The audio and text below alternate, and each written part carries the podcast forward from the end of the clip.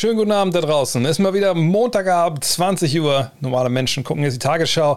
Hier geht es natürlich heute um Basketball, nämlich mit dieser Sendung, die da heißt Triple Threat. Und an meiner Seite heute sitzen, da ist zum einen Jonathan Walker, Julius Schubert, mein Name ist André Vogt und zusammen nehmen wir euch heute mit durch die National Basketball Association, wie ihr das vielleicht schon jede Woche so kennt. Erstmal, schönen guten Abend, Jungs. Euch alles okay? Ja, alles bestens. Dann lass uns doch anfangen. Und bevor wir anfangen, vielleicht noch ein Tipp, weil sag Julius, da liegt eine Menge Wert drauf und der kennt sich aus bei YouTube, denn ihr kennt ihn vielleicht von seinem Kanal Just a Kid from Germany. Wer jetzt schon mal Like drücken möchte oder den Kanal folgen oder auch gerne Kommentare reinschreiben, ähm, soll das gerne tun. Lohnt sich auch, weil ihr könnt Fragen beantwortet bekommen am Ende. Ja, ich gucke immer hier auf den äh, Chat und äh, favorite schon mal ein paar Fragen, wenn ich denke, die sind es wert, am Ende beantwortet zu werden. Ähm, klar, gibt auch Fragenformate bei, bei mir im Podcast, bei dir auch, glaube ich, Jonathan, oder? Dass ihr auch Fragen beantwortet. Ja. Aber ja. wenn ihr dabei auch mal gesehen wollt, wie die Gesichter aussehen, wenn sie antworten, ja, dann habt ihr jetzt die Chance. Und ansonsten sagt Podcast jeden Tag NBA, da ist Jonathan oder Gut Next. Das mache ich. Ähm, heute, wie immer, fangen wir mit den News an und da gibt es direkt eine, die ja, ich weiß gar nicht, Jonathan, wie ging es dir mit der Nachricht, dass deine Phoenix Suns eventuell ihren vielleicht nicht unbedingt heißgeliebten Besitzer loswerden, weil eine ja, groß angelegte Recherchearbeit äh, von ESPN aufgedeckt hat, dass das wohl ja, sagen wir es, glaube ich, mal so, wie es ist, ein ziemliches Arschloch ist, ja. der mit rassistischen äh, Begriffen um sich geworfen hat, generell auch jemand ist, der relativ, äh, ja, so dass den Arbeitsalltag bei äh, seiner Franchise vergiftet. Ähm, ja, wie, wie, hast du es aufgenommen, diese ganzen Geschichten um Robert Sava und deine Phoenix Suns? Ja, also zum einen hat er sich als äh, Besitzer der Suns die letzten 17 Jahre und er ist ziemlich genau zu dem Zeitpunkt, als ich Suns-Fan geworden bin, auch äh, der ja, Mehrheitsbesitzer der Suns geworden. Ihm gehören ja in Anführungsstrichen nur 35 Prozent der Suns aktuell, aber er hat da den größten Teil, deswegen auch das Sagen dort. Und ja, wenn er kein Arschloch ist, dann ist er zumindest mal ein richtig beschissener Chef. Äh, es haben sich über 70 Leute wohl dazu geäußert für diesen Artikel, der bei ESPN erschienen ist. Baxter Holmes hat da anscheinend sehr gute Recherchearbeit betrieben habe ich natürlich auch mit großem Interesse gelesen und auch viele weitere Stimmen dazu jetzt noch in den folgenden Tagen gehört von ehemaligen Spielern der Suns, von anderen Leuten, äh, die das besser einordnen können. Und ich würde einfach sagen, wenn nur die Hälfte davon wahr ist, was ihm da vorgeworfen wird, äh, rassistische Äußerungen, vor allem auch sehr frauenfeindliche Äußerungen, also besonders weibliche Mitarbeiterinnen hatten es da sehr, sehr schwer. Auch das ging ja teilweise auch quasi gegen seine eigene Frau. Ja, also komplett abgedrehter Typ, geht gar nicht. Ähm, es sollte eigentlich nicht tragbar sein als Besitzer. Ich würde mich auf der einen Seite natürlich freuen als Suns-Fan, wenn er endlich gehen müsste. Äh, auf der anderen Seite wäre es mir ehrlich gesagt lieber, wenn das alles nicht passiert wäre, weil dann gäbe, gäbe es natürlich auch keine Opfer, ja, die das ertragen mussten hier über die letzten vielen, vielen Jahre. Also dass meine erste Reaktion war eigentlich, als ich den Artikel angeklickt und aufgemacht habe, war, dass die erste Story war ja hier von Al Watson, ähm, wie er wiedergegeben hat, dass Sava angeblich mehrmals das N-Wort benutzt hat, was natürlich gar nicht geht. Und da habe ich schon gedacht, wenn das der Aufmacher dieses Artikels ist, dann weiß ich nicht, ob das am Ende reicht, weil das ist halt so eine He-Said, He-Said-Geschichte. Es gibt wohl keine Beweise für und daher ist es ist so mein Eindruck bisher wahrscheinlich nicht mit Donald Sterling zu vergleichen, wo es eben Tonbandaufzeichnungen gab oder mit hier äh, Visa Levinson von den Hawks, der gehen musste, weil es da eine E-Mail gab.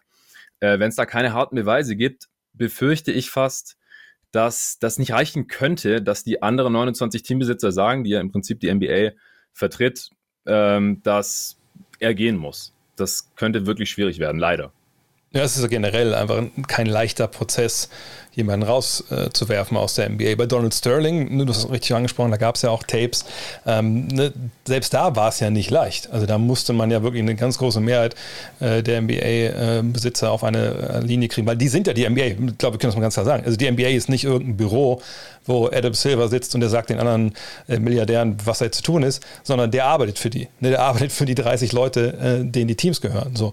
Ähm, und von daher, ich bin auch echt gespannt, was jetzt passiert, weil es ich, ich denke schon, dass der, die Beweislast erdrückend ist, nur reicht es wirklich, um Und ich meine, die Strafe für Donald Sterling war, er hat 2, was, 1 Milliarden Dollar bekommen. So, das ist ja auch jetzt nicht so, dass man denkt, okay, der arme Mann. Ähm, aber ich, ich glaube, es reicht auch wirklich nicht, ihm da zum Verkauf zu zwingen. Aber Julius, dieses ganze äh, Drumherum jetzt so, du guckst ja gerne mal aufs Feld. Hast du, siehst du irgendwie, wie siehst du das? Kann das den Suns auf dem Feld auch wirklich äh, schaden? Weil man muss ja auch sagen, ne, vergangenes Jahr haben sie einen guten Basketball gespielt, einen überragenden Basketball, obwohl der Typ an der Seitenlinie stand und die Sachen gemacht hat, die er gemacht hat. Das ist eine ganz gute Frage. Die Suns haben ähm, sicherlich unabhängig von der ganzen Sache angefangen zu gewinnen, äh, seitdem, seitdem da die News äh, draußen sind. Ähm, spielen jetzt mittlerweile wieder relativ ordentlichen Basketball, nachdem man äh, nicht jetzt unbedingt optimal in die Saison gestartet ist. Ich denke, es ist eine, eine super schwierige Situation für, für Leute wie Monty Williams, für jemanden wie Chris Paul, ähm, für alle Spieler, für die ganze Organisation. Und ja, muss jeder für sich entscheiden, ob man dann weiterhin für quasi eine Organisation, spielen bzw. arbeiten möchte, ähm, in der so ein Klima herrscht, ähm, in, dem, in der es so einen Chef gibt. Ähm, ich glaube jetzt erstmal kurzfristig ist einfach das Beste, dass so gut es geht, versuchen auszublenden, so, solange man auf dem Parkett steht und einfach versuchen, äh, optimale Leistung zu bringen und, und sich davon jetzt nicht negativ beeinflussen zu lassen. Wie siehst du das nochmal vielleicht abschließend, Jonathan? Ähm, Gibt es überhaupt eine Gefahr, dass wenn es äh, zu einem Verkauf kommen sollte, der dann halt forciert wird, dass die Suns eventuell die Stadt verlassen. Also, ne, weil das hört man ja immer mal wieder, ne, wenn neue Besitzer kommen, oh, ne, nicht, dass hier eine Relocation gibt. Ähm, siehst du da die Gefahr bei den Suns, dass das passieren könnte, dass Phoenix die Suns verliert? Das glaube ich nicht, weil das passiert ja eher bei kleineren Märkten, die nicht wirklich rentabel sind. Meines Wissens sind die Suns ziemlich rentabel. Es ist ja auch ein relativ großer Markt. Phoenix fällt einem bei den größten Märkten nicht immer direkt ein, aber sie sind da relativ weit oben mit dabei und es ist auch ein sehr beliebter Markt bei den Spielern eigentlich, weil das Wetter halt sehr gut ist in Arizona, ganzjährig, vergleichbar mit Florida, Südkalifornien, Texas so. Also das halte ich eigentlich für keine Gefahr, habe ich jetzt auch noch nichts mitbekommen. Was ich, äh, was das angeht, noch ganz interessant fand, war, dass sowohl im Artikel ein anonymer Co-Owner zitiert wurde, dass er es peinlich findet, wie sich Robert Sava da verhält mit rassistischen und frauenfeindlichen Äußerungen, dass das halt nicht klar geht aus seiner Sicht als, als Owner. Und dann hat sich ja jetzt auch einer der Co-Owner auch öffentlich nicht lang bitten lassen, um das äh, scharf zu verurteilen. Und da fragt man sich halt schon, ist er jetzt hier mit auf den Zug aufgesprungen und ergreift so die Gelegenheit beim Schopfe und ähm, tritt da jetzt noch so ein bisschen nach gegen seinen Co-Owner und eben Majority-Owner Robert Sava, damit der dann vielleicht doch eher gehen muss, damit er vielleicht seine Anteile kaufen kann oder Majority-Owner werden kann. Oder hat es vielleicht sogar angeleiert? Ja, weil sowas, ich meine, es geht, passiert seit 17 Jahren. Wieso kommt das genau jetzt raus? Baxter Holmes hat anscheinend ein Jahr lang oder über ein Jahr lang dafür recherchiert und eben diese 70 Leute interviewt. Und jetzt kommen ja anscheinend auch noch immer mehr Leute dazu, die er noch nicht interviewt hatte, die sagen, ja, mir ist auch sowas passiert. Also das äh, wird jetzt wohl noch immer mehr werden und wenn dann halt noch die Co-Owner nicht zu Robert Sava stehen und da noch ein bisschen mitdrücken, könnte ich mir schon vorstellen, dass er im Endeffekt doch verkaufen muss oder halt das Geld mitnimmt. Die Suns haben sich im Wert vervierfacht, seit er sie gekauft hat damals. Also wäre jetzt auch finanziell gesehen nicht so schlecht für ihn, wenn er verkaufen würde. Ich schätze ihn halt leider so ein, dass er sagt, jetzt erst recht, ich verkaufe auf gar keinen Fall. Und viele Suns-Fans werden sich fragen, warum denn bitte erst jetzt, warum nicht damals, als er jeden Draft-Pick, den er hatte, irgendwie verscherbelt hat bei den Seven Seconds or Less Suns. Vielleicht wäre man dann ja doch mal Meister geworden. Kommen wir zu einer anderen äh, ja, Personalie, einer anderen News, die uns ein bisschen verfolgt. Und ähm, man kann schon fast sagen, es ist so der NBA-Albtraum, der nicht endet momentan. Einer von zwei. Wir haben beide heute im Programm. Spoiler Alert. Kyrie Irving. Ähm, da gab es jetzt zuletzt eventuell die Hoffnung bei Brooklyn Nets-Fans, eventuell auch bei Kyrie Irving selbst, dass durch einen Personalwechsel im äh, Rathaus der Stadt New York City vielleicht sich was ändern könnte an diesem Status von Kyrie Irving. Nicht, dass der, dass der Bürgermeister kommt und ihn impft, sondern der Bürgermeister kann natürlich Gesetze erlassen äh, für äh, die Stadt New York. Und das ist ja der Grund, warum Kyrie Irving momentan kein Basketball spielen darf. Es gibt dieses Gesetz, dass Teams, die in New York beheimatet sind, eben die Knicks und die Nets äh, in Sachen Basketball eben nicht in Innenräumen spielen dürfen, wenn sie nicht geimpft sind. So. Es gibt mit, jetzt gibt es mit Eric Adams ab dem neuen Jahr einen neuen Bürgermeister. Die Wahlen waren ja vor einigen Tagen. Und es gab das Gerücht, ja, ab dem 1.1. kippt dann vielleicht als allererstes dieses Gesetz und dann hat sich ja die ganze Geschichte mit Kyrie Irving von alleine erledigt. Dann darf er ja wieder spielen, auch ungeimpft. Jetzt hat der neue Mann, der neue starke Mann von New York City aber gesagt, nee, nee, wir werden dieses Gesetz nicht ändern. Also niemand soll sich Hoffnung machen, dass da jetzt ähm, ja, eine neue Lage gibt für Kyrie Irving. Ich glaube, wir müssen gar nicht mehr darüber reden, ne, ob das jetzt eine gute Idee ist, von Kyrie Irving sich impfen zu lassen oder nicht. Das, das haben wir alle schon tausendmal gemacht. Aber jetzt mit dieser, dieser Aussicht, die jetzt da zerstört wurde, dass ich das relativ schnell regeln kann, würde ich einfach euch beiden mal die Pistole auf die Brust setzen. 25.12. Ja, Christmas Day. Die größte Bühne, die wir haben außerhalb der Finals. Seht ihr Kyrie Irving im Trikot der, der Brooklyn Nets am Christmas Day oder nicht? Äh, Jonathan, fang du an. Nee, glaube ich nicht. Also der neue Mayor hat sich ja schon dahingehend geäußert, dass äh, das eher nicht kommen wird und dass die NBA und Kyrie das unter sich ausmachen müssen. Das klingt für mich als alles andere als so, als könnte da was passieren äh, in naher Zukunft und ich, ich sehe es nicht. Was mit dir, Julius? Ja, das heißt ja im Endeffekt, dass der einzige Weg, äh, durch den Irving äh, irgendwie in naher Zukunft aufs Parkett zurückkommt, ist, indem er sich impfen lässt.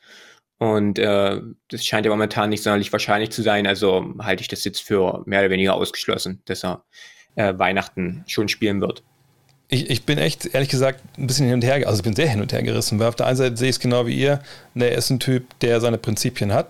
Ne, das muss man ihm auch ganz klar zugute halten, auch wenn man vielleicht nicht seiner Meinung ist.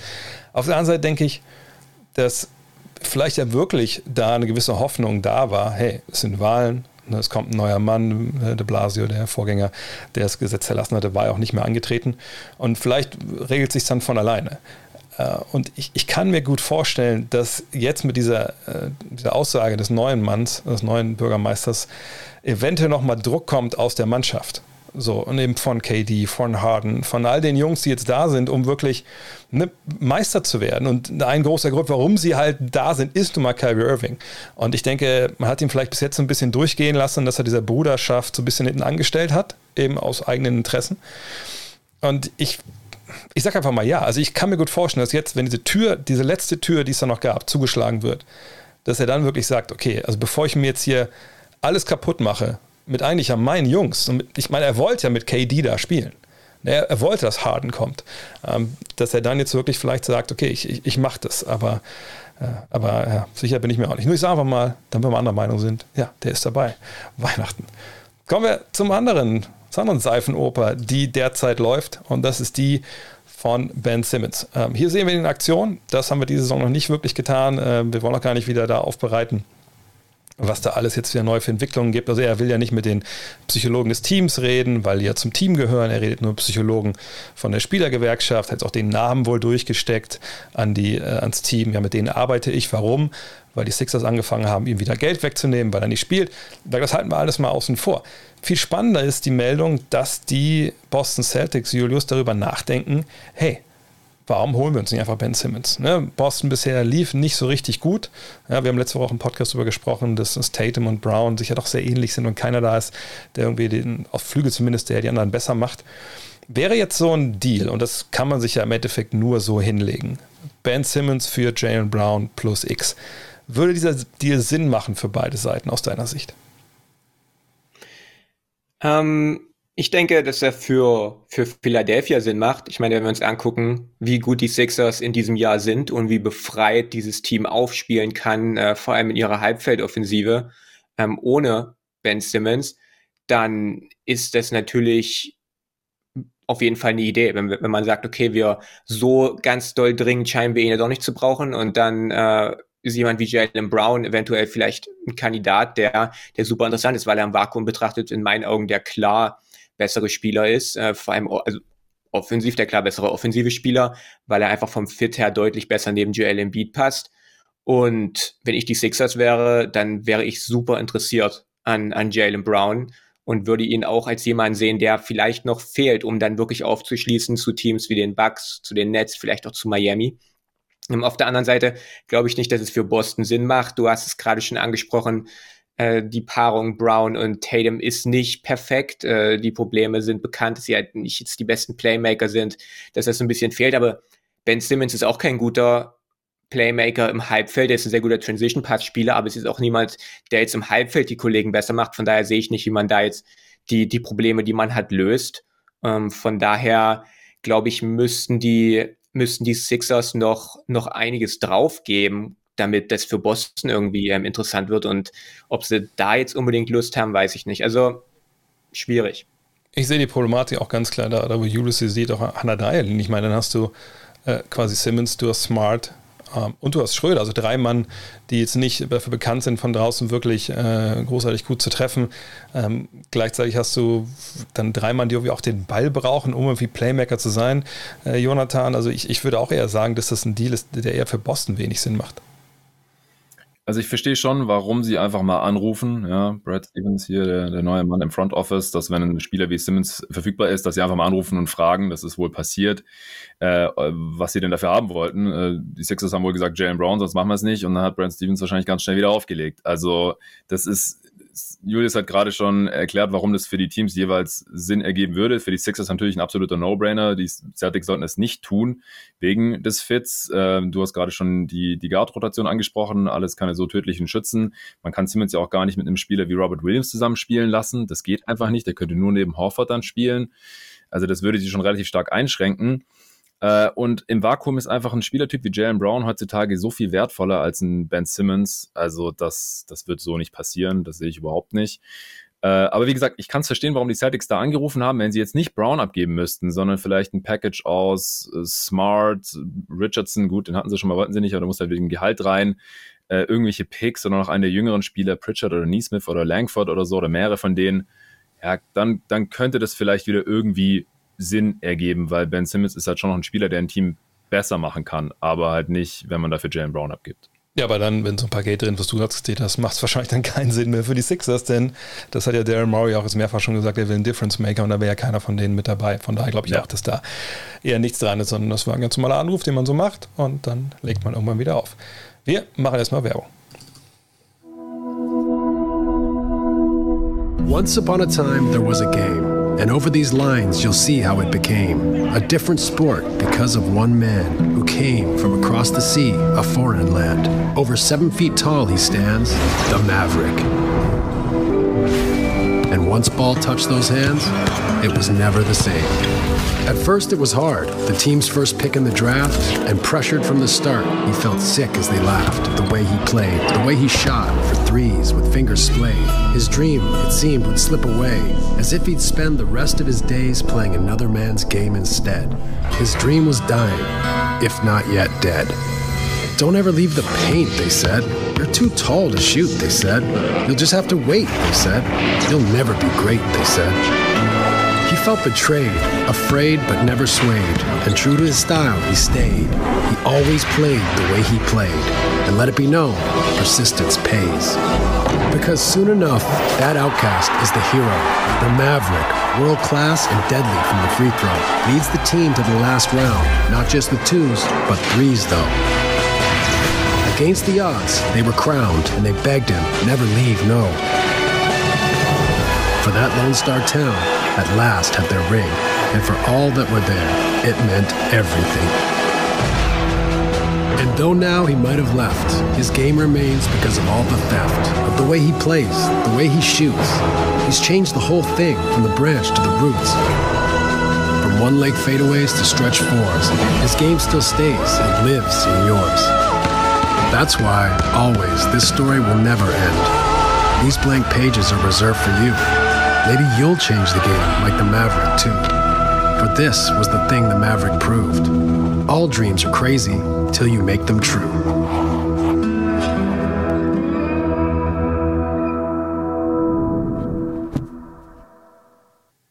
Ja, der Name will vielleicht dem einen oder anderen was sagen von den jüngeren, älteren.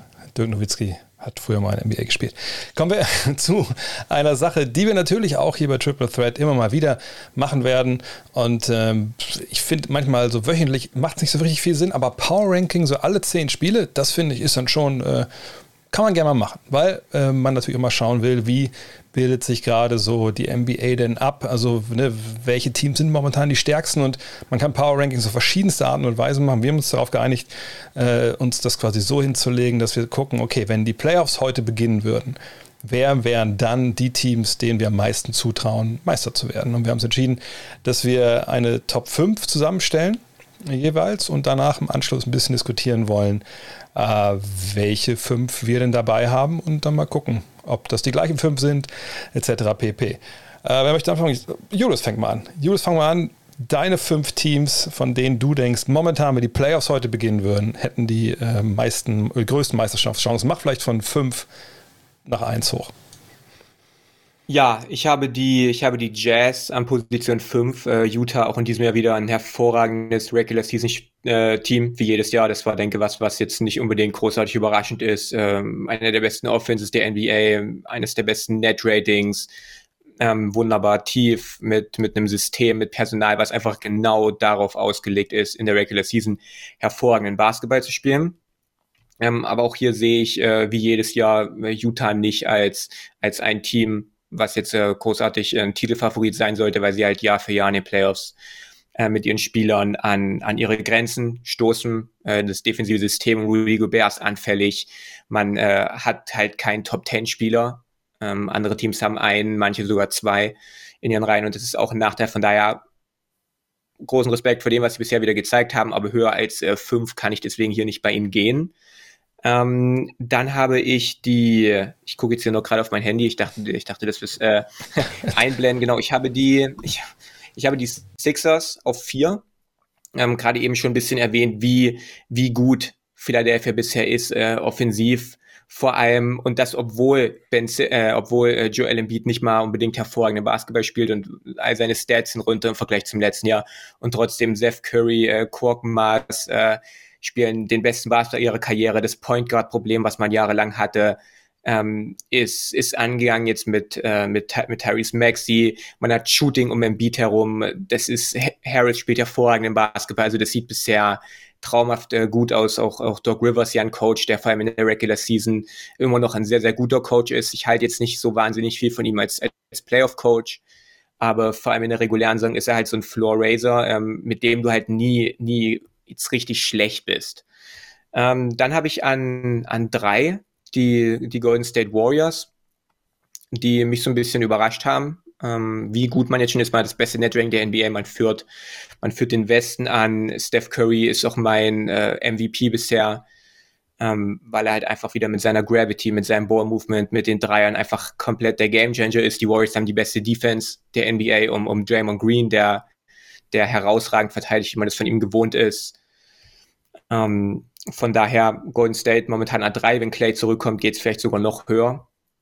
Aber an zwei habe ich die Miami Heat, weil einfach das ein ganz ein komplett anderes Team ist, als sie es letztes Jahr waren. Ähm, ähm, Kyle Lowry ist, ist der Game Changer für das, was er macht. Tyler Hero scheint einen wahnsinnigen Sprung zu machen, äh, gemacht zu haben wenn das legit ist und das real ist, dann, dann hat Miami jetzt einfach vier Spieler, die, die offensiv einfach äh, sich einen eigenen Wurf auch kreieren können.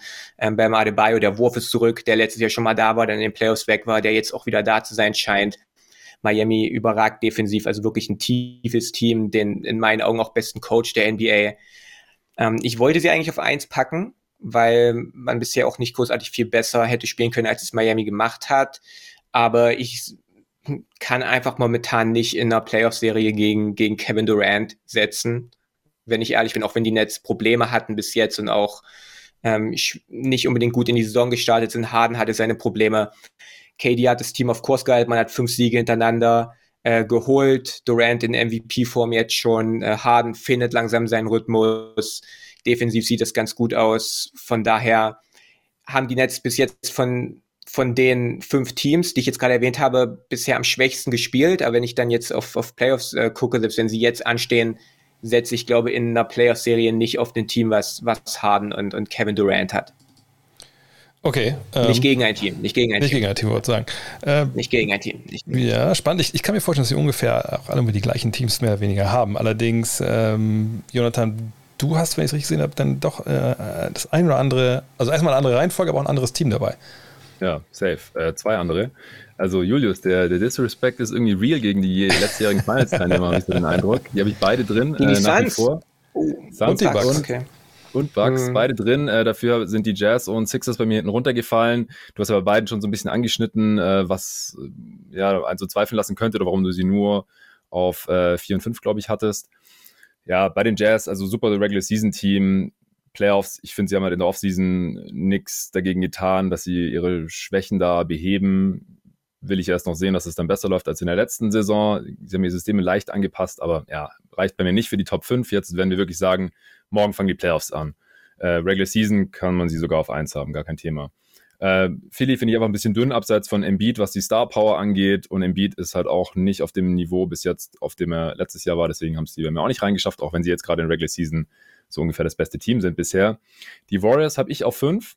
Äh, bisschen weiter unten als Julius jetzt weil ja, sie haben die beste Defense der Liga gerade, aber sie haben bisher auch noch nicht wirklich gegen ein gutes Offensivteam gespielt. Also der Schedule einfach super soft bisher da würde ich gerne noch sehen, erstmal, bevor ich dann sage, ja gut, die haben die besten Chancen oder die drittbesten Chancen auf die Championship, wenn es morgen losgeht, äh, dass die auch ein paar stärkere Teams schlagen können. Curry ist auch noch nicht auf dem absurden offensiven Niveau der letzten Regular Season angekommen. Klar, er ist gut, wie immer, die Gravity und alles, aber halt noch nicht ganz da oben und ansonsten kommt er halt offensiv auch nicht mehr so viel, zumindest nicht, was konstant gut ist.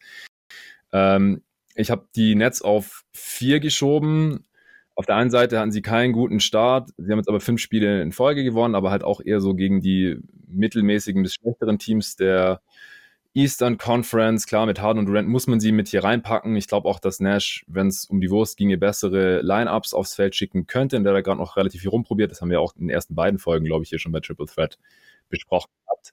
Aber Harden ist einfach noch nicht so richtig fit. Ähm, und das würde dann, da würde schon sehr viel an, an Kevin Durant, glaube ich, offensiv hängen bleiben. Deswegen reicht es für mich Stand heute nur für Platz 4. Äh, ähm, auch ohne Kyrie natürlich, haben wir ja vorhin schon besprochen. Der wäre natürlich auch nicht da, wenn es heute losgeht. Auf drei habe ich die Phoenix Suns, die hatten einen sehr holprigen Start, am Anfang auch kein Scheunentor getroffen. Defensiv, ja, Rotation war nicht so super knackig bisher. Jetzt ist Aiden auch ein bisschen ausgefallen, aber sie haben trotzdem die letzten vier gewonnen. Ähm, Im letzten Spiel gegen die Hawks fand ich sie auch wieder sehr überzeugend. Ähm, sie wissen eigentlich, wie sie spielen müssen, sind, sind relativ eingespielt, wissen, was es braucht, um zu gewinnen. Ich glaube, am Anfang war das auch nicht so der Drive da nach dem Finals Run und dann hier die Server-Geschichte, die lenkt vielleicht auch noch irgendwie ab. Äh, Booker hatte vor kurzem erst Covid, hatte einen relativ schlechten Start in die Saison, aber für mich reicht es hier trotzdem noch auf Platz drei, weil sie jetzt gerade immer besser aussehen. Ich habe die Milwaukee Bucks immer noch auf zwei. Da fragt sich jetzt wahrscheinlich der ein oder andere, was hat der gesoffen? Die spielen noch echt nicht gut gerade.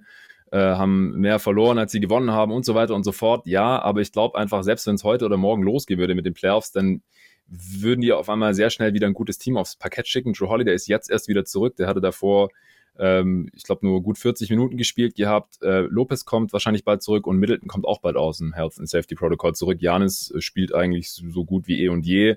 Und ich glaube, so den Umständen entsprechend mit dem, was da jetzt noch übrig war vom Supporting Cast, ist es bisher ganz gut gelaufen. Und ich glaube einfach in, der, in den Playoffs werden sie wieder eine sehr gut laufende Win-Machine. Für Platz 1 hat es jetzt nicht ganz gereicht. Äh, aber wie gesagt, also ich glaube, die, die eigentliche Starting Five von dem ersten Spiel haben sie die Nets ja noch ziemlich weggehauen. Da waren sie noch einigermaßen komplett, bis der sich verletzt hat. Aber die Starting Five des ersten Spiels, die haben bisher erst zehn Possessions außerhalb der Garbage Time zusammengespielt. Das ist halt quasi nichts. Und ich vertraue da eher auf das, was ich dann äh, theoretisch von diesem Team erwarten würde. Zu den Heat hast du eigentlich schon alles gesagt, nur dass ich jetzt kein Team mehr vor sie geschoben habe. Man kann es vielleicht auch so runterbrechen. Sie sehen bisher so ein bisschen aus wie die Bubble Heat, die sie in die Finals geschafft haben, außer dass sie jetzt noch Kyle Lowry dazu bekommen haben. Äh, und ja, Hero spielt wieder auf diesem Niveau, Butler auch, Bam auch. Also sehr geile Defense, das war zu erwarten, aber auch extrem gute Offense bisher. Und deswegen würde ich sagen, wenn halt alle fit sind bei denen, das war auch ein bisschen das Fragezeichen vor der Saison, sind sie aktuell das Team, das am schwersten zu schlagen wäre einem Playoff-Format. Ja, dann kann ich auch mal hier auflösen. Einfach mal alle. Ich habe ja auch eine krasse Grafik hier eingekauft noch, damit wir das mal sehen können, wer, wer wen jetzt hier äh, wo hat. Und äh, äh, wie gesagt, teammäßig sind wir, glaube ich, ziemlich gleich. Bei mir so, äh, sag mal, auf Platz 6 wären auch die Bucks und, und sogar die Clippers jetzt gewesen, die es ein bisschen gefangen haben wieder. Ähm, allerdings sind bei mir die Bucks jetzt nicht mit reingerutscht, weil ich sag mal so, wenn ich bei einem Team trotz Meisterschaft und trotz am Ende Identität gefunden und abgeliefert, immer noch äh, Zweifel habe, ob die wirklich noch mal so einen Run hinlegen, dann sind es die Bugs, weil immer noch der gleiche Trainer da ist, weil immer noch die gleichen Spieler da sind und man ne, halt, ich sehe auch eure Gesichter, es ist auch so, man, man, will denen vertrauen und man weiß, was sie können, aber können sie es wirklich? Und die Tatsache, dass eben so viele jetzt gefehlt haben, hast du ja schon angesprochen, äh, Jonathan, dachte mir, okay, da reicht es erstmal nicht. Phoenix, habt ihr alles schon gesagt, äh, da will ich nur vielleicht ein bisschen mehr von in Sachen irgendwie so, so Scoring sehen. Kann Michael Bridges schon in den Playoffs so scoren, wie es vielleicht müsste jetzt, wo, wo Paul sich mit zurücknimmt oder kommt der dann wieder? Aber äh, ich, bei mir ist eh, sage ich mal, ab. Ja, also eigentlich ist es eh alles total eng beieinander. Also 1 bis 5 muss ich sagen. Da sind nicht, da sind nicht große Abstände. Utah habe ich vielleicht ein bisschen mehr Vertrauen, weil ich denke, vergangenes Jahr, wenn sie nicht die Clippers ziehen, wenn Conley fit ist, ich, ich gebe euch recht, sie haben keinen Top-10-Spieler und das sind eine Menge Ifs, die ich gerade aufzähle. Aber kein anderes Team hat so viele Spieler, glaube ich, die irgendwo eine dritte Option sein könnten im Meisterschaftsteam. Haben sie eine zweite? Das ist eine gute Frage. Nummer eins oder eins, zwei haben sie sicherlich in Donovan Mitchell und dann haben sie aber so dieses breite, an vielen eigentlich vorne guten Leuten, aber hinten nicht so guten. Von daher habe ich sie auch nicht ganz vorne. Brooklyn ist klar, vertraue ich aber nicht so viel, weil Harden einfach nicht Harden ist. Und bei Golden State, ich meine, ich habe extra mal rausgesucht. Bei Golden State ist es halt so krass, wenn man Strengths of Schedule anguckt bei, bei Basketball Reference ähm, die sind an Nummer 29. So, ähm, von daher würde man denken, okay, wenn das das zweitleichteste Programm war jetzt zum Auftakt, warum sind die hier an Nummer 2? Naja, es gibt ja auch dieses SRS, ich halte da nicht super viel von, aber dieses Simple Rating System heißt ja, glaube ich, ne, sagt so ein bisschen aus, du hast gegen schlechte Gegner gespielt, aber wie hoch hast du denn gegen die gewonnen? Ne? Also das, das, nimmt so ein bisschen äh, mit rein, ne? wie gut war dein Net-Rating gegen die und was war so erwartet. Und da sind die aber Zweiter. Also ne, frei nach dem Motto, du kannst ja nur gegen die Jungs spielen, die gerade bei dir im Spielplan äh, draufstehen die haben halt alles weggenagelt. Von daher, auch wenn das jetzt schwache Gegner waren, das ist schon gut, deswegen sind sie an zwei. Aber Miami, da komme ich momentan auch, auch nicht dran vorbei, aus den gleichen Gründen, die Jonathan auch schon genannt hat. Und weil es einfach Jungs sind, die auch schon den Weg gegangen sind bis in die Finals. Sicherlich in der Bubble, ne? und Charles Barkley würde jetzt wieder sagen, es sind alles Bubble-Gangster. Hat er sicherlich auch recht irgendwo. Aber die wissen nun mal, wie man zusammensteht, die wissen, wie man gewinnt. Äh, sie haben Lowry, der das auch weiß. Oder Depot kommt noch zurück und Tyler Hero, also ich weiß gar nicht, was man mit dem momentan noch sagen kann, spielt einen unfassbaren Auftakt hier von der Bank. Von daher, das ist schon stark.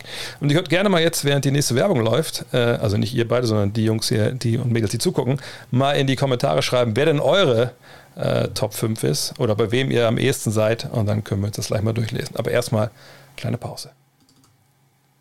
Oh, jetzt sehe ich hier File Not Found. so, dann muss es kurz locaten.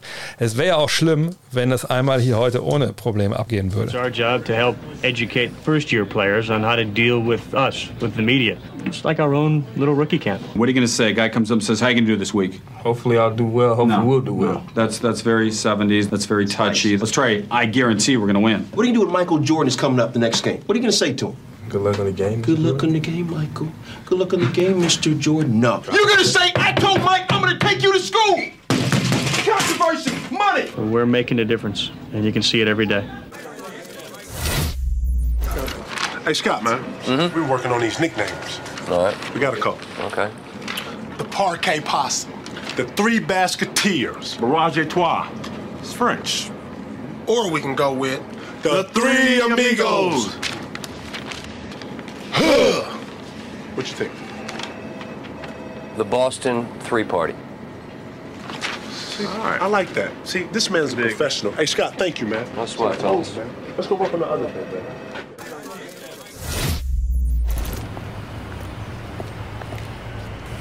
How long's you been up there? I don't know. I think a while.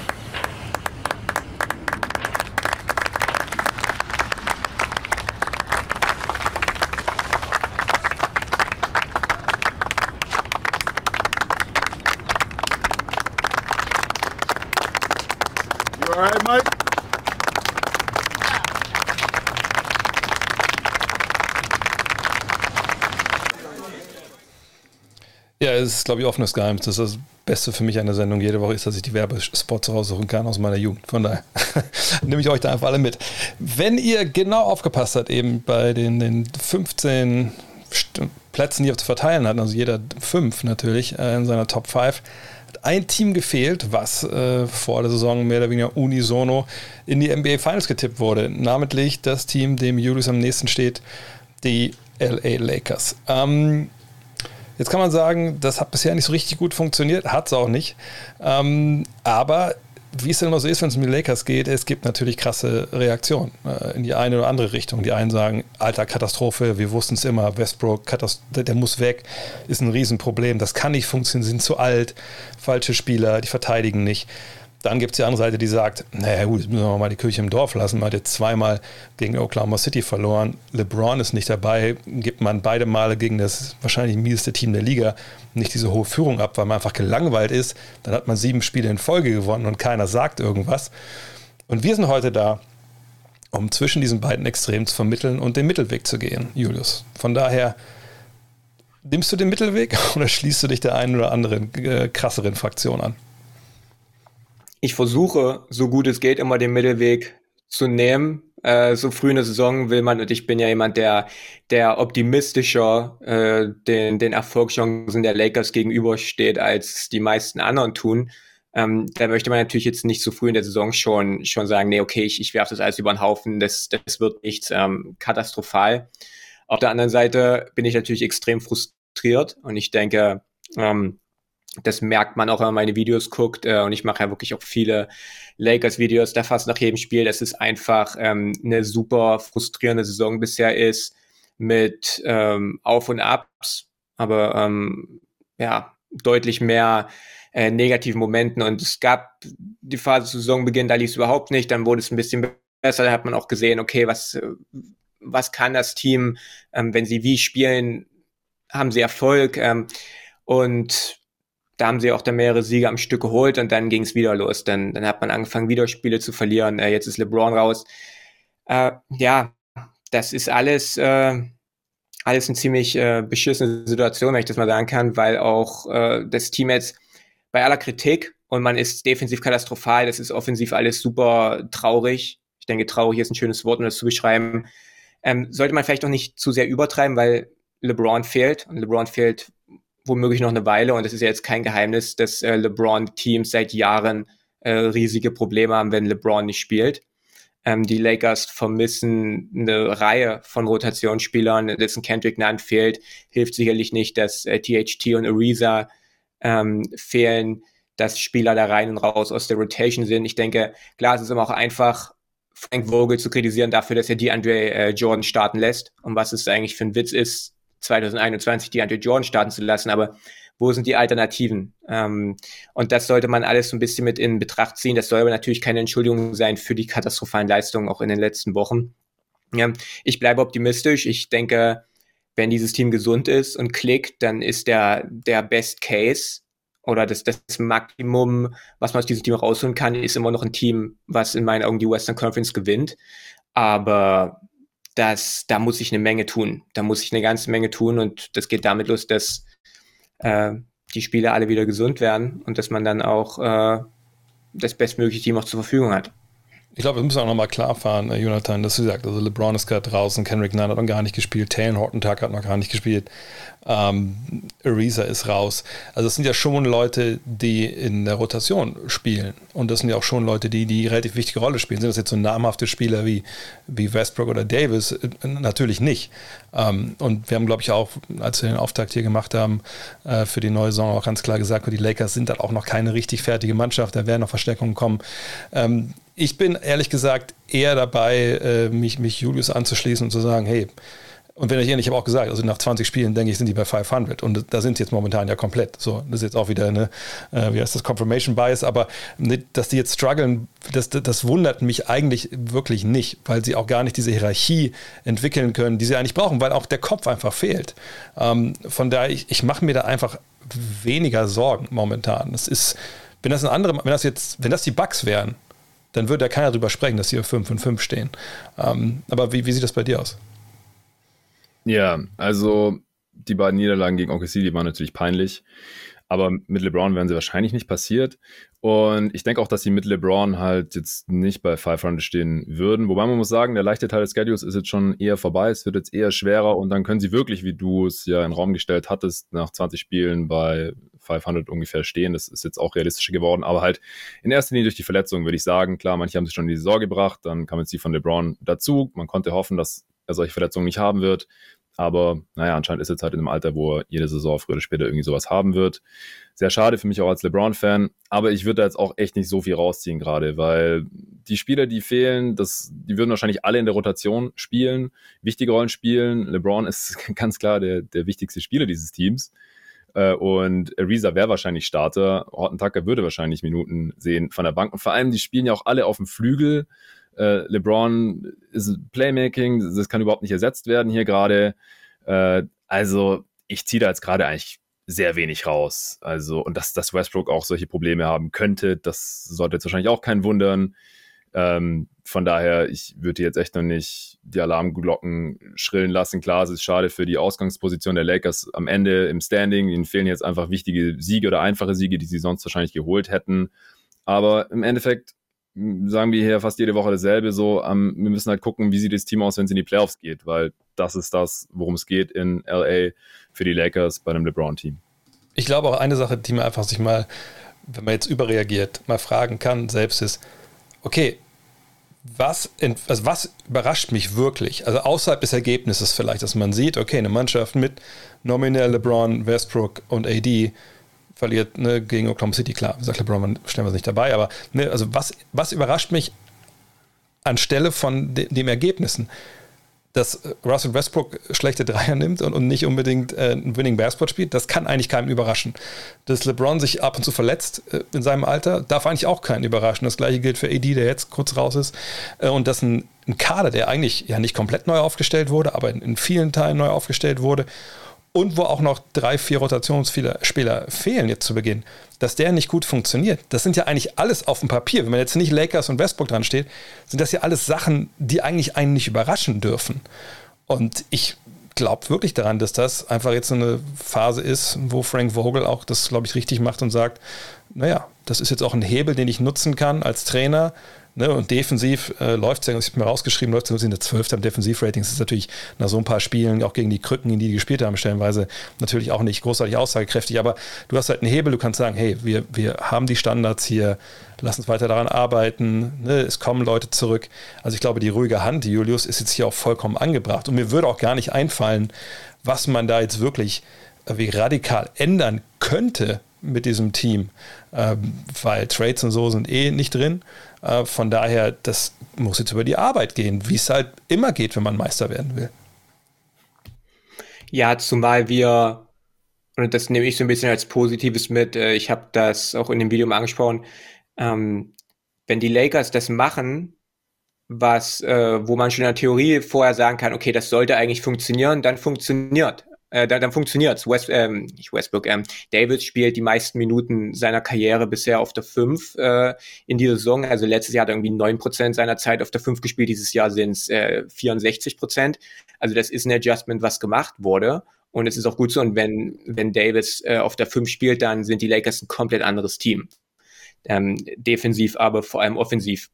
Wenn Westbrook den Korb attackiert, dann ist Westbrook ein komplett anderer Spieler, ist immer noch vor allem in der Transition ein elitärer Driver und Finisher ist jemand, der wirklich, wenn er Spacing hat, in Kombination mit diesen kleinen Aufstellungen, äh, wenn die Lakers dann vielleicht doch mal Five Out spielen, ähm, und der kann wirklich seinen Verteidiger ähm, eins gegen eins attackieren per Drive, dann ist er immer noch, dann sieht er immer noch teilweise unaufhaltsam aus. Wenn Carmelo der Pull-up, äh, ein Pull-up-Jump-Shooter ist, wo man schon, schon vorher jetzt ein bisschen überlegt, das, das klappt eigentlich, dann sieht man genau das auch äh, im Tape, dass es halt nicht funktioniert. Aber sobald er ein Spot-Abwerfer ist, jemand, der Catch-and-Shoot-Würfe nimmt, dann trifft er die überragend momentan. Also wir wissen, was funktioniert, wir wissen, was nicht funktioniert. Von daher ähm, konnten wir jetzt eigentlich gar nicht so viel lernen aus diesen ersten, aus diesen ersten Lakers-Spielen. Ähm, ja, dass die Defense nicht gut sein wird bei, bei den äh, Spielern, die man verloren hat, ist auch keine große Überraschung. Das Einzige, was mich ein bisschen jetzt nicht unbedingt überrascht hat, aber enttäuscht hat, ist, dass es halt wirklich, wie, wie einfallslos die Offensive momentan ist. Und dass man da wirklich in der Preseason gesagt hat, man ändert das, man, man macht das und es ist ja immer noch Einzelaktion, individuelle Klasse, ähm, viele Midrange-Würfe statt offene Dreier und Versuche am Korb. Das ist so ein bisschen das, was Lakers-Fans wie ich vor, vor der Saison als Hoffnung hatten, dass sich das vielleicht ändert. Das ist bisher nicht passiert, aber ansonsten große Erkenntnisse kann man da jetzt, denke ich, nicht mitnehmen. Zu dieser ganzen 500-Geschichte, ich glaube, wenn LeBron jetzt wirklich noch äh, länger ausfällt und äh, ich habe irgendwas gelesen, vier bis sechs Wochen äh, könnte sogar möglicherweise der Fall sein, ähm, dann können die Lakers froh sein, wenn sie nach 20 Spielen bei 500 äh, äh, stehen, weil dieses Team ist ohne LeBron nicht gut, überhaupt nicht. Aber eine Sache wollte ich noch fragen, das hatte ich irgendwas vergessen. Auch an dich nochmal, weil es dein Account ist. Denn eine Statistik hat mich schon überrascht, äh, jetzt, jetzt beim Draufschauen, dass sie äh, die Nummer 1 bei der Pace sind. Und das äh, ist für mich eigentlich eher so ein Hinweis, dass man jetzt früh in der Saison auch sagt, okay, wir haben jetzt LeBron weit nicht dabei, äh, Westbrook muss so ein bisschen reinkommen. Okay, äh, du hast gerade schon beschrieben, das ist ja seine große Stärke, eben da im, im, Break zu attackieren. Siehst du das auch so, dass das so, so ein Zugeständnis erstmal an, an die Umstände und an, an Westbrook ist, dass es so schnell momentan geht? Oder ist das generell so ein Paradigmenwechsel? Denn äh, LeBrons Teams in der, in der jüngeren Vergangenheit sind nicht für ihre Pace bekannt. Äh, ja, die, die Statistik wird sicherlich äh, verbessert von vielen äh, Russell Westbrook Pull-Up würfen mit 20 Sekunden auf der Uhr, was ja genau das ist, was man nicht unbedingt möchte. Aber dass der Fokus dieses Lakers-Teams auch darauf liegt, das Spiel schnell zu machen, mit, mit so vielen Spielern, die in der Transition ihre Vorteile am meisten ausspielen können, einen Davis, einen LeBron und einen Westbrook vor allem ihre körperlichen Vorteile, die sie halt einfach nun mal haben, körperlich, athletisch. Äh, die sind natürlich im Open Court, werden die, kommen die natürlich ganz anders zur Geltung. Äh, die Lakers spielen am besten, wenn sie rennen. Jedes Team spielt äh, äh, statistisch effizienter, wenn man ähm, in, in, der Transition als im Halbfeld. Ähm, würde sicherlich helfen, wenn man noch mehr Stops holt und noch mehr äh, Turnover ähm, quasi äh, erzwingt, so wie das in den letzten Jahren der Fall war. Ähm, dadurch, dass man halt jetzt, also ich, also so, also ich weiß gar nicht mehr. Ich habe, ich glaube im letzten Video habe ich mir die Statistiken das letzte Mal angeguckt. Ähm, was jetzt Transition Frequenz angeht, ranken sie irgendwie nur, ich glaube im Mittelfeld der Liga. Was ja. natürlich auch dadurch erklärt wird, dass man halt zu wenig Stops holt, immer wieder gegen, gegen eine Defense im Halbfeld ran muss. Aber was Transition-Effizienz und Produktivität daraus angeht, sind sie, glaube ich, Top 3, Top 4, ich weiß es gar nicht. Ähm, zumindest vor zwei Spielen. Also das äh, funktioniert super, aber man schafft es halt nicht häufig genug rein. Die gegnerische, die gegnerische Offense schließt sehr schnell ab. Ich habe gerade nochmal nachgeschaut. Sie haben die zweitschnellste gegnerische Pace. Also die Gegner, die nehmen die Würfe sehr schnell, ähm, entweder nach mhm. Turnovers der Lakers oder irgendwelchen Pull-ups wahrscheinlich. Oder vielleicht, weil sie auch nicht äh, warten wollen, dass die gegnerische Defense gesettet ist im Halbfeld, dann mit AD und Howard hinten drin. Da kann es verschiedene Gründe geben. Äh, aber das ist hier der, der Hauptfaktor, warum sie die schnellste Pace haben, denn in der offensiven Pace sind sie nur auf Platz 9. Also auch Top 10, das ist schnell ja, für ihre ja. Verhältnisse, aber nicht auf Platz 1. Dann kommen wir doch zu euren Fragen. Haben wir direkt vielleicht was zu den Lakers hier? Ne, wir haben was anderes, aber das ist eine interessante Frage, weil hier, oh, was ist das für ein Riesending? Äh, die Frage aus von Schickeria München kommt, jetzt kann ich auch mal kurz hier die, äh, das hier mal zumachen. Äh, vielleicht für dich, Jonathan. Ich meine, gerade auch aus München und von der Schickeria, man spricht ja immer wieder von unterschiedlich großen Märkten der einzelnen Teams. Aus deutscher Sicht wirkt das ja recht unfair. Habt ihr Ideen, wie man diese Ungleichheit ausgleichen kann, äh, Jonathan? Äh, naja, da gibt es ja schon eingebaute Mechanismen. Vielleicht kannst du die kurz erklären. Ja, genau. Es gibt ja den Salary Cap. Die Teams dürfen theoretisch nur gleich viel ausgeben und wenn sie da halt über diese Gehaltsobergrenze, die für alle 30 Teams gleich groß, gleich hoch ist, egal ob die jetzt in New York, LA oder in Oklahoma City zocken. Ähm, wenn sie da deutlich drüber gehen, dann müssen sie halt eine Luxussteuer zahlen für die Überschreitung dieser Grenze, die dann wiederum den Teams zugutekommt, die diese Luxussteuer eben nicht zahlen. Die kriegen dann wiederum ausgeschüttet. Also es gibt schon so kommunistisch-sozialistische Mechanismen, die, man, die man so aus dem europäischen äh, Sport hier, Drake grinst schon wieder, da hat er keine gute Erfahrung gemacht mit solchen Aussagen, aber da, das kennt man ja aus dem europäischen Sport ja gar nicht. Also da ist einfach nur, wer mehr Kohle hat, äh, hat halt Glück oder hat gewinnt oder wie auch immer. Das ist in der NBA ja nicht so. Und man sieht ja auch, wann haben die Knicks die letzte Championship geholt? Also die haben den größten Markt, das ist 50 Jahre her jetzt dann. Ähm, die Clippers, haben die schon mal die Championship geholt? Nope die spielen im zweitgrößten Markt und so weiter. Also das ist, es ist schon ein Faktor, aber man braucht trotzdem noch gutes Management, dass man da wirklich das Maximum rausholen kann. Ja, außerdem, äh, es kann auch ein kleiner Markt sein, Hauptsache du hast einen Strand. Miami ist nicht so ein großer Markt, aber da wollen Leute vielleicht auch ab zu mal äh, wohnen. Ähm, oh, das ist eine spannende Frage, finde ich. Ähm, wer hat für euch den besten jungen Kern der Liga, Julius? Äh, Oh, ähm, tja, das ist eine sehr gute Frage. Ich habe dazu ein Video gemacht und interessanterweise derjenige, der das kommentiert hat, äh, mit dem habe ich auch darüber äh, schon Diskussion gehabt, beziehungsweise kenne die ah, okay. Meinung von der Person. Äh, ich glaube, also ich, die, also viele sagen, dass es die Atlanta Hawks sind, einfach äh, weil man da so viele junge Spieler hat. Meine meine äh, Meinung dazu ist ein bisschen kontrovers, sage ich mal, und äh, auch auf dieses Video dann sehr, sehr viel äh, auch Feedback bekommen, äh, sehr viel Widerspruch. Aber ähm, ich bin eigentlich immer noch dabei, dass ich finde, dass die Dallas Mavericks äh, den besten Young Core der NBA haben, weil ähm, Qualität über Quantität und ich habe lieber einen Luca als drei, vier ähm, andere vielversprechende Ta Talente von der Luca Doncic, Frank Nilikina als als mein Young Core. Wenn ich also wenn ich mein NBA-Team mit einem Young Core starten kann, dann nehme ich dann nehme ich Luca. Das ist einfach Luca ist so viel besser als jeder andere Spieler, der momentan in einem Young Core in der NBA ist werden kann. Von daher, ja, ähm, ich verstehe aber auf jeden Fall auch die, die, äh, die Gegenargumente sicherlich, dass man da sagt, wenn, wenn die Hawks vier, fünf Spieler haben um den Trey Young, wenn man auf die Pelicans guckt, wenn man auf, äh, ich weiß nicht, die, die, die Grizzlies guckt, das sind sicherlich alles gute Argumente, aber in meinen Augen äh, habe ich hier die Dallas Mavericks vorne. Ich meine, du musst ja mal Young Core auch ein bisschen äh, definieren. Ich würde mal sagen, so unter 25 wäre da wahrscheinlich eine gute Definition. Äh, Jonathan, du hast, du hast gelacht, schäbig.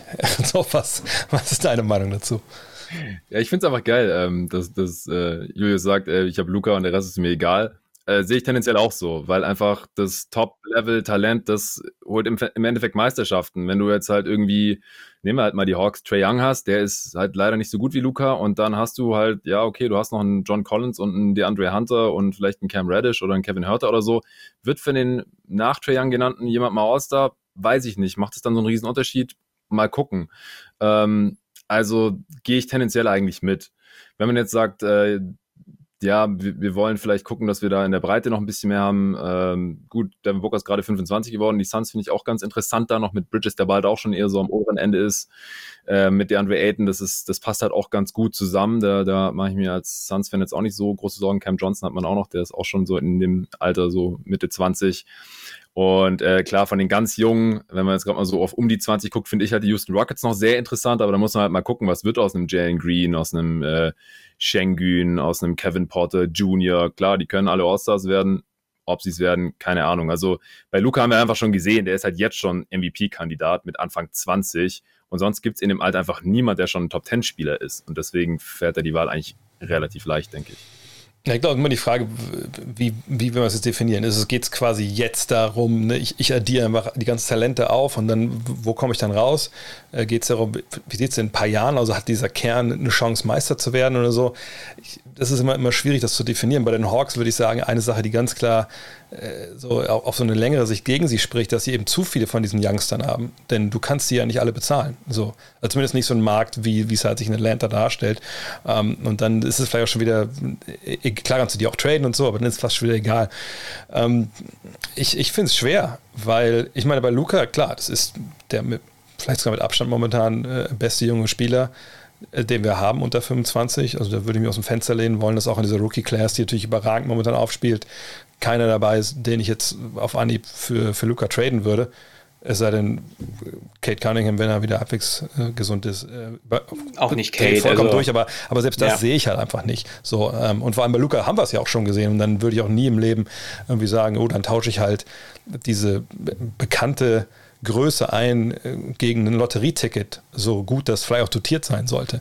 Äh, von daher bin ich da eigentlich auch bei dir. Klar, es ist, es klingt blöd, wenn man sagt, okay, die haben drei, vier gute Jungs und einer ist auch äh, aber All-Star und die haben nur einen, aber der eine ist halt, also, also bei Trey Young müssen wir ganz klar sagen, so gut er ist und so geil wir den Spielen sehen, der wird nicht mehrfach MVP werden. So, und bei Luca kann ich mir das durchaus vorstellen, dass das passiert. Klar, es ist auch da, muss man sagen, ist es trotzdem nicht 100 Prozent, dass das passiert, aber das kann ich mir, wenn du mir das sagst heute, dass der wird fünfmal, äh, fünfmal nicht, er wird dreimal MVP, sage ich, ja, okay, glaube ich dir. Wenn du aus der Zukunft zu mir kommst, Jonathan, und sagst, hey, ich bin Jonathan aus dem Jahr 2032 und du wirst nicht glauben, Luca Doncic ist dreimal MVP geworden, sage ich, da hättest du mir nicht sagen müssen, das glaube ich dir auch so. so ne? Also, ne, ja. das sind so Sachen, da kann ich mir, kann ich schon vollkommen nachvollziehen, dass du das sagst.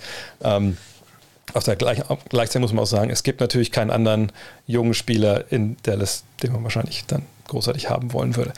Das ist eine interessante Frage, da würde ich einfach mal anfangen. Wäre ein Simmons-Jokic-Duo nicht legit? Und da muss ich sagen, da denke ich jetzt echt mal ein bisschen drüber nach, so, weil äh, ich glaube, wir haben auch uns eh schon alle den Kopf zerbrochen. Wer wäre eigentlich so das richtige Team für, für einer wie, wie Ben Simmons? Also rein so basketballerisch, welche Spieler passen neben denen? Und natürlich, der braucht Schützen ohne Ende. Der braucht einen Big Man, äh, der werfen kann. Gut, den hatte er auch in, in, äh, in Philly halbwegs. Aber er braucht natürlich auch einen Big Man, der passen kann. Ne, wenn er cuttet und so in der perfekten Welt, dann wäre das natürlich stark. Und ich denke mit so, das finde ich gar nicht so übel, die Idee. Ähm, allerdings wüsste ich nicht, ob man das äh, dann auch macht, obwohl ich auch den Vorteil sehe, ne, man hätte einen Verteidiger, der mehrere Positionen verteidigen kann, sicherlich auch ein bisschen helfen kann. Äh, Jokic, obwohl das momentan nicht gut läuft in Denver defensiv, äh, ist er nicht unbedingt mhm. der große Ringbeschützer. Äh, wie siehst du das, Jonathan? Ich finde, das ist eine Idee, die könnte man weiter verfolgen. Ja, für Simmons wäre das geil. Für Jokic bin ich mir nicht ganz sicher, ob man wieder dieselbe Problematik hätte wie mit dem Beat. Äh, da bräuchten halt die Nuggets dann einfach drei Deadly Shooter um die zwei herum, weil sonst ist halt ständig wieder der Defender von Simmons direkt bei Jokic in den Playoffs. Das ist richtig. In ja, jedem ja. Angriff. Dann ist halt direkt da wieder zu. Äh, also in der Regular Season würde es bestimmt heftig rasieren. Äh, Simmons in Transition, Jokic spielt die Outlets äh, und dann im Halbfeld macht man da alles wieder über Jokic und Simmons kann ein bisschen cutten und so äh, stelle ich mir dann auch sehr cool vor. Also das, das wäre, glaube ich, eine der sinnvolleren Destinations für Simmons. Aber ja, was, was die Nuggets da dann wieder abgeben wollen, ich, ich weiß nicht, ob die selbst einen MPJ gerade dafür abgeben würden für einen Simmons. Also ich würde es nicht machen. Also MPJ in der, in, der, um, in, der, in der, Verfassung jetzt vielleicht schon, aber, aber Julius, yeah, was sagst du Also ich mag den, den Fit eigentlich überhaupt nicht. Äh, sicherlich sind äh, Embiid und Jokic jetzt nicht identische Spieler, aber es sind ähnliche Spielertypen auf der Center-Position, vor allem mit äh, Embiids Entwicklung in den, äh, innerhalb der letzten Saison jetzt auch einem Spieler, der Offense aus dem Post kreieren lässt, an den El äh, auf den Elbows. Und wenn wir uns überlegen, welche Spielertypen passen neben den Jokic am besten, dann haben wir Movement-Shooter, dann haben wir Cutter und Pick-and-Roll Point Guards wie einen Murray zum Beispiel. Und Simmons ist nichts davon. Und von daher wüsste ich jetzt nicht, der Fit mit, der Fit zwischen Embiid und Simmons ist grauenhaft und ich wüsste jetzt nicht, also der offensive Fit und ich wüsste jetzt nicht, warum der offensive Fit zwischen Jokic und Simmons irgendwie äh, da großartig viel besser sein sollte. Ich glaube, wenn wir Spielertypen gucken, äh, an dessen Seite man, man den Simmons am besten stellt, dann sind das eher, glaube ich, die Leute wie Steph Curry und Damian Lillard, wo, wo äh, Ben Simmons dann nicht wie ein Point Guard spielt, sondern wie, wie einen Big Man, der Screens stellt der abrollt, der quasi diese Draymond Green Rolle übernimmt. Ähm, wenn, und das ist, glaube ich, die, die Situation, in der man ihn offensiv am besten einsetzen kann. Also ich, tut mir leid, also ich sehe überhaupt nicht. Äh, aber lass mich direkt mal einsteigen. Aber, den, genau den, den, die, diese, diese Draymond Green Rolle, in der, also die sehe ich halt schon, weil ich glaube, ich sehe einen Unterschied, wo, wo ich klar den Vorteil bei, äh, bei Jokic sehe versus Embiid das halt als Passgeber, so draußen an der Dreierlinie, so, ne? Also ja, da finde ich halt, ist, ist er natürlich jemand, der, ich hätte voll gerechnet mit Embiid, dass der die, die Offense aus dem Post und von den Elbows generieren kann, und, aber Jokic kann es eben auch von da oben. Und ähm, jetzt muss natürlich, irgendwer müsste ja abgegeben werden, klar. Aber ich gehe jetzt mal nicht davon aus, dass es zum Beispiel Jamal Murray wäre. Hätte man den noch als primären Ballhändler, ich denke mal MPJ plus, keine Ahnung, irgendwer würde dann spinnen wir einfach mal rum. Ne, sagen wir, der wäre weg und dann noch ein paar andere Spieler, ne, die irgendwie Sinn machen, äh, das auch gehaltstechnisch passt. Aber wenn ich dann wüsste, ich hätte ähm, dieses Trio Murray, Simmons und äh, Jokic und ich wüsste, dass Simmons eben das macht, was er machen müsste, eben so eine Rolle wie Draymond Green, also noch plus eben ein Cutter zu sein. Ja, einer, der aus, äh, aus Blöcken halt früher ausbricht. Und dann hast du halt mit Jokic einer Dreierlinie, der dich dann auch findet. So, ne? du musst halt Simmons in Bewegung bringen. Dann macht es Sinn. Wenn man natürlich so eine Offense projiziert, wie es in Philly gelaufen wurde, dann muss man sagen, es macht natürlich keinen Sinn. Und du brauchst sie schützen, das ist vollkommen klar. Ähm, aber da müssen wir natürlich fragen, wie so, wie so ein Trade im Endeffekt dann wirklich aussieht. Also wer aus Denver dann weg müsste. Ja, und mit MPJ geht es gerade auch nicht wegen seiner vorzeitigen Extension. Das ist komplett kompliziert, sodass diese Spieler halt quasi untradable sind. Würdet ihr lieber einen Simmons anstatt einen Michael Porter Jr. da an der Offensive haben? Jetzt mal quasi unabhängig von den, von den letzten drei Wochen. Äh, sicherlich haben wir jetzt alle gerade eine, eine negativere Meinung von Michael Porter Jr., als wir es noch vor, vor einem Monat hatten oder vor zwei Monaten. Aber jetzt offensiv wüsste ich nicht, ob die Nuggets besser wären. Also offensiv wären sie in meinen Augen nicht besser, wenn man Simmons ersetzt durch Mike Paul Jr. Nie im Leben. Das defensiv wäre dann der Unterschied sicherlich. Genau, und das ist, glaube ich, im Endeffekt die Rechnung, die man aufmachen muss. Ne? Was also, also, wer gibt uns mehr, wenn man alles zusammenzieht, wenn man Offense und Defense sich anschaut? Und da muss man sagen, Michael Porter Jr. Äh, dieses Jahr ist es ein bisschen schwer zu schauen, hat er überhaupt Fortschritte gemacht. Ne? Der stand ja auch an beiden Enden ein bisschen neben sich. Ähm, aber wenn man ihn vom letzten Jahr sieht und sieht, was, was Simmons da defensiv leisten äh, kann und man projiziert ne, im Offense, der Offense hat er Bock, sich zu bewegen, zu cutten, dann glaube ich, ist es im Endeffekt ein leichter Vorteil ne, in Richtung äh, Simmons. Aber es ist halt, ja, es sind eine Menge Fragen dabei, aber ich finde zumindest interessant darüber, sich mal Gedanken zu machen. Haben wir noch eine Frage? Ich, ich schaue nochmal hier, ähm, was wir noch haben. Eine können wir noch mitnehmen heute. Äh, von Cat und Luca Magic Night, da müssen wir drüber reden. Ähm, mm, mm, mm, Franchise-Kommentatoren. Ehrlich gesagt, ich weiß mal gar nicht, wer die Franchises so kommentiert, weil ich oft einfach auch noch ohne Ton höre. Ähm, ah, komm, hier haben wir noch was.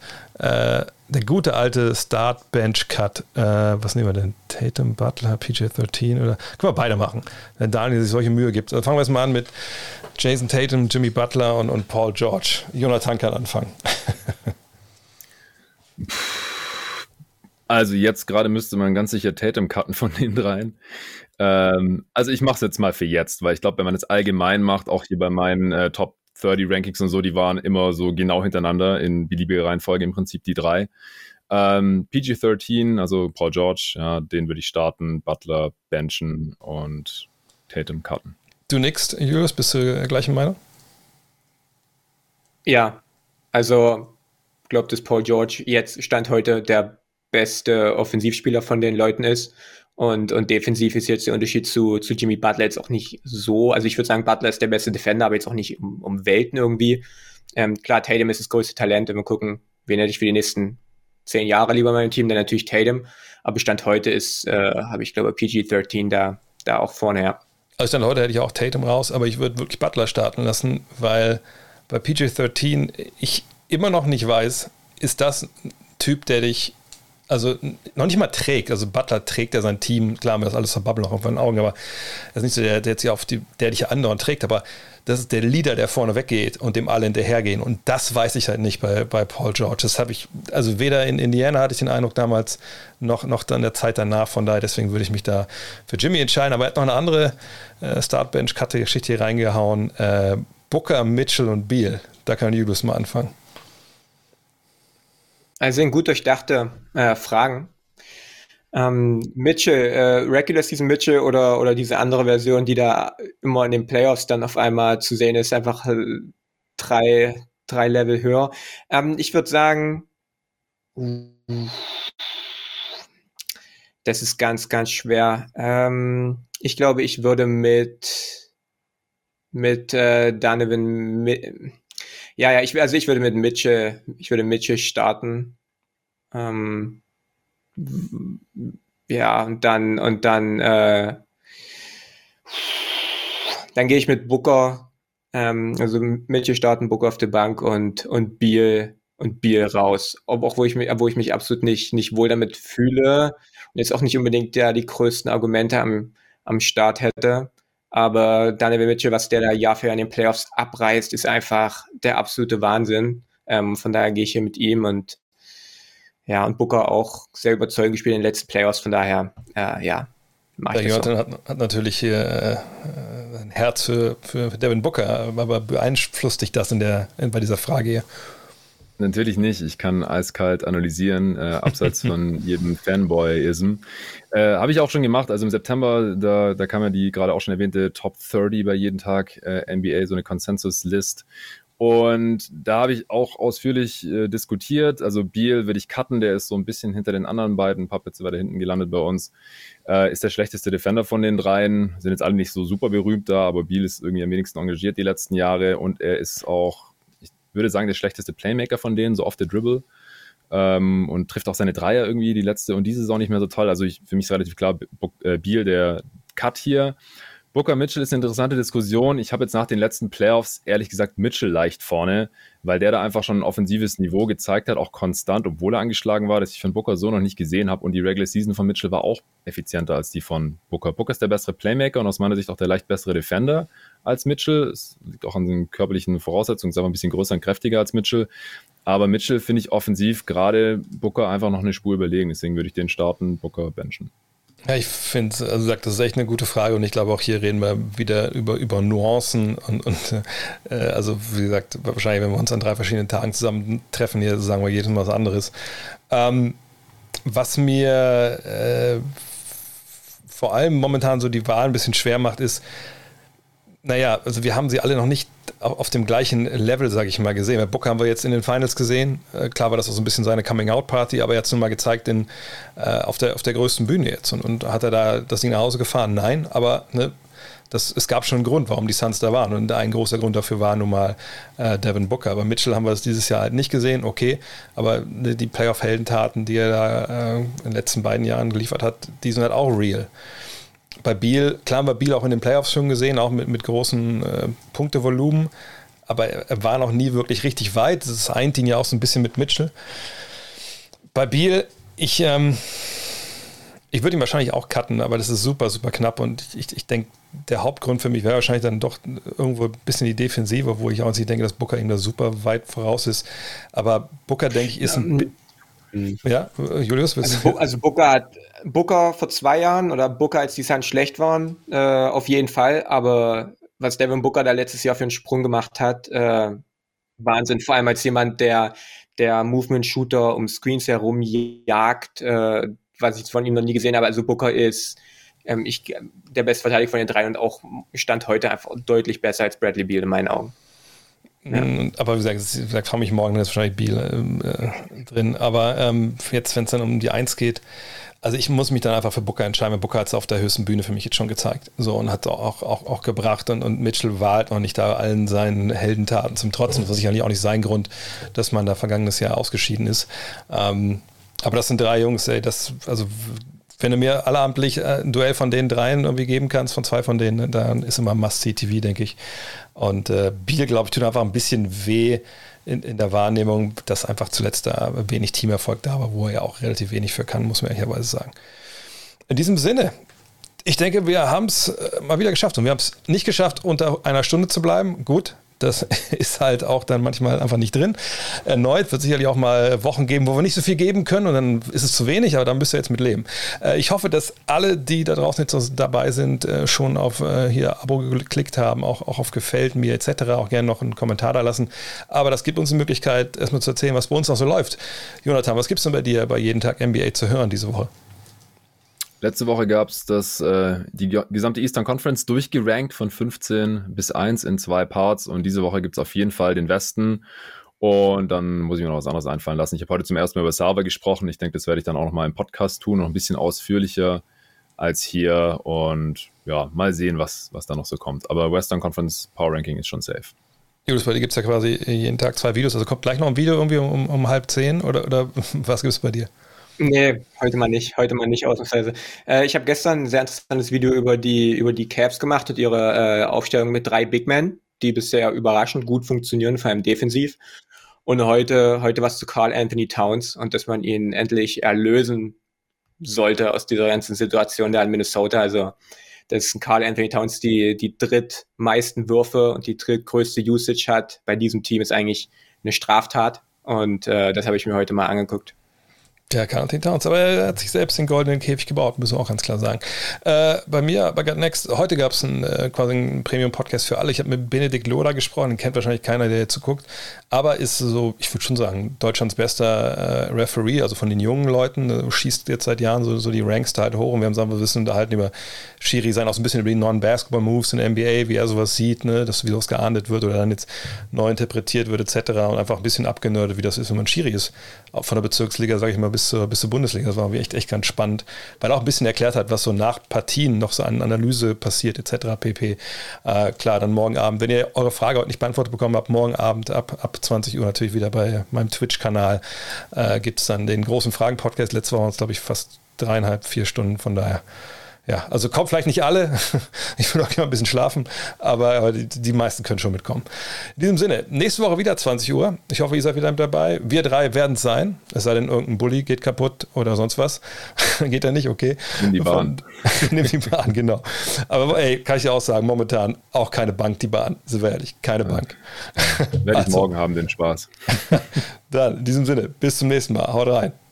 Ciao. Ciao. Ciao.